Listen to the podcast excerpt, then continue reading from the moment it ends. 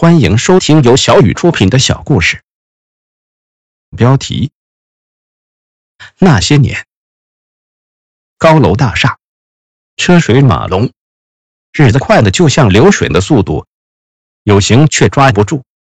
每天水龙头里的水哗啦啦流出来，流进水壶，流进锅里，流入下水道里。总之方便又方便。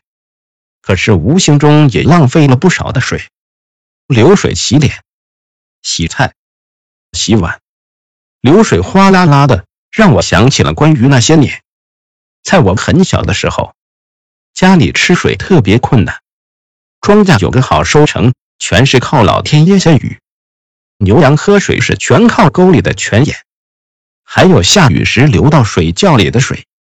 那些年人吃的水。也全是来自沟里唯一的那一眼山泉，用的水也全是地窖的水。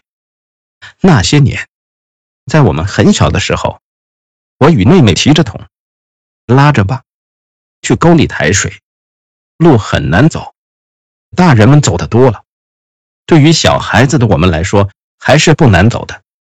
抬一会水来回的个把小时，我走在后面，妹妹走在前面了。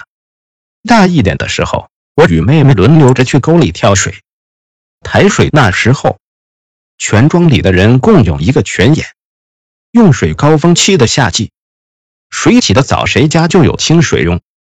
弯了泉眼里的水都只剩下一丢丢的浑浊的水了，只能等水再泛出来。积多了再舀，牲畜喝水都是中午从家里拉到沟里，专门用来引牲口的泉眼引的。那时候的山沟有很多野草，很多紫色的小蝴蝶，泉眼里有很多小青蛙，还有浮在深处的水藻，以及自由自在的小蝌蚪们。到了我们都能够挑水的时候，那个记忆中出了很多年水的泉眼筋疲力竭，干枯了。于是又换到了旁边的山沟里，路更加难走了，崎岖不平，坑坑洼洼。还是特别陡，是大人走出来的台阶路。十来岁的我们，每天要早晚挑两回水才够家里用度。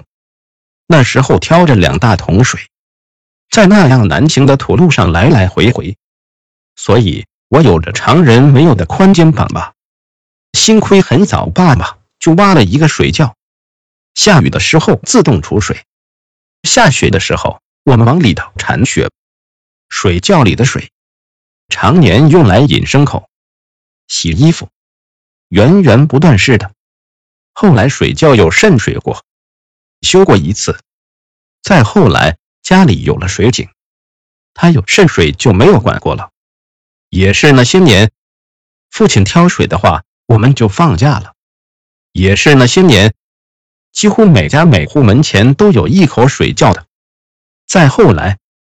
断断续续，邻家都打了水井，沟里的全年水也少了。于是几家关系好的人说好了，就可以无偿共用一口井里的水。于是，在井路炉旁，从用两只手打水，到用一只手打水；从用两只手扶着扁担，小心翼翼地挑水，怕水一出去洒了；到后来能用一只手扶着扁担，水桶里的水也不会溢出来。大步流星的走回家，这境界也是日积月累练出来了。那些年，我家也尝试着打过一口井的，位置在菜园子里面的墙根处，可是没有出水就荒废掉了。如今许是种地填的差不多了，那里现在有几棵长得很好的花椒树。那些年，记忆中我们是没有洗过澡的，十来年吧。也许父母给擦过，在黄土里吐来吐去，长年累月也没注意到多脏。上初中的时候才开始自己打水简单的擦洗。记得第一次洗澡是在镇上的澡堂，后来每周都可以洗一次澡。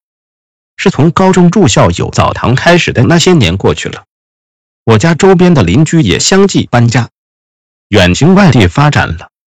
那一年，我家也打了一口井，用机器打的。